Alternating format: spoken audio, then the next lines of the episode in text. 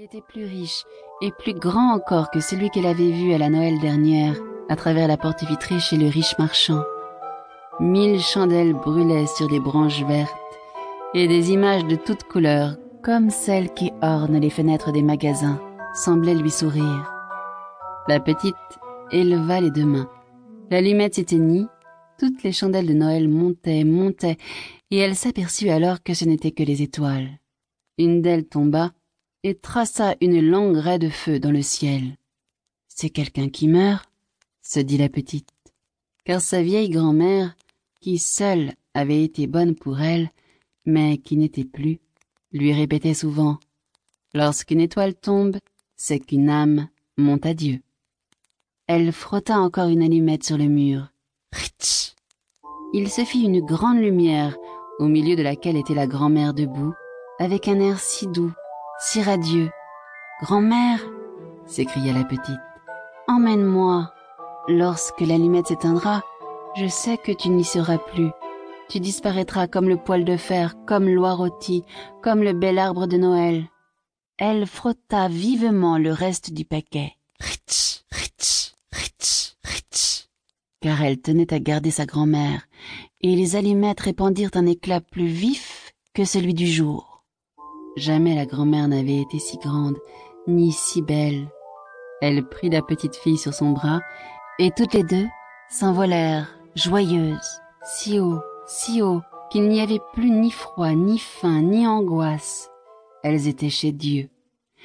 Mais le lendemain, dans le coin, entre les deux maisons, était assise la petite fille, les joues toutes rouges, le sourire sur la bouche, morte, morte de froid, le dernier soir de l'année.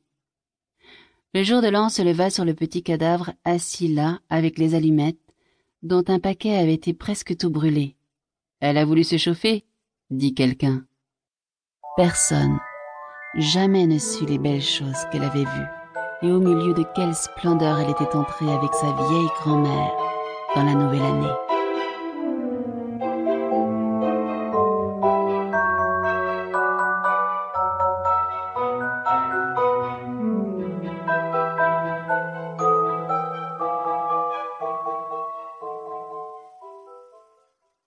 La petite poussette.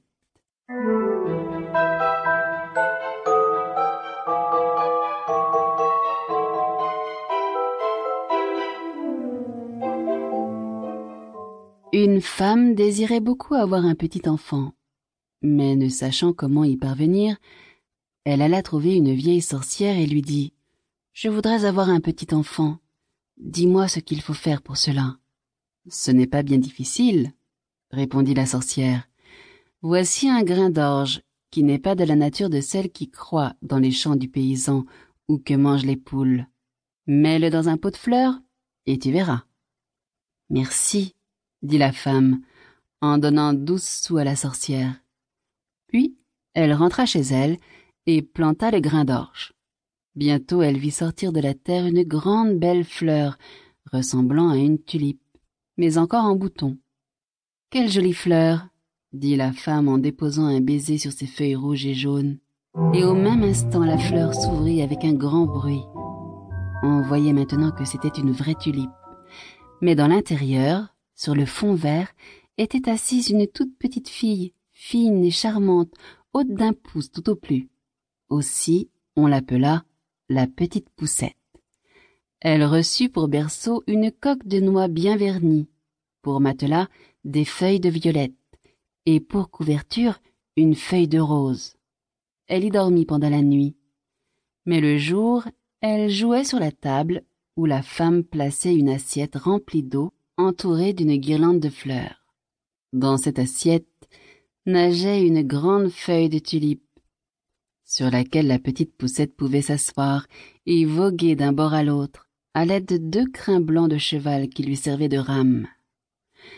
Elle offrait ainsi un spectacle charmant, et puis elle savait chanter d'une voix si douce et si mélodieuse qu'on n'en avait jamais entendu de semblable. Une nuit, pendant qu'elle dormait, un vilain crapaud entra dans la chambre par un carreau brisé. Cet affreux animal, énorme et tout humide, sauta sur la table où dormait Poussette, recouverte de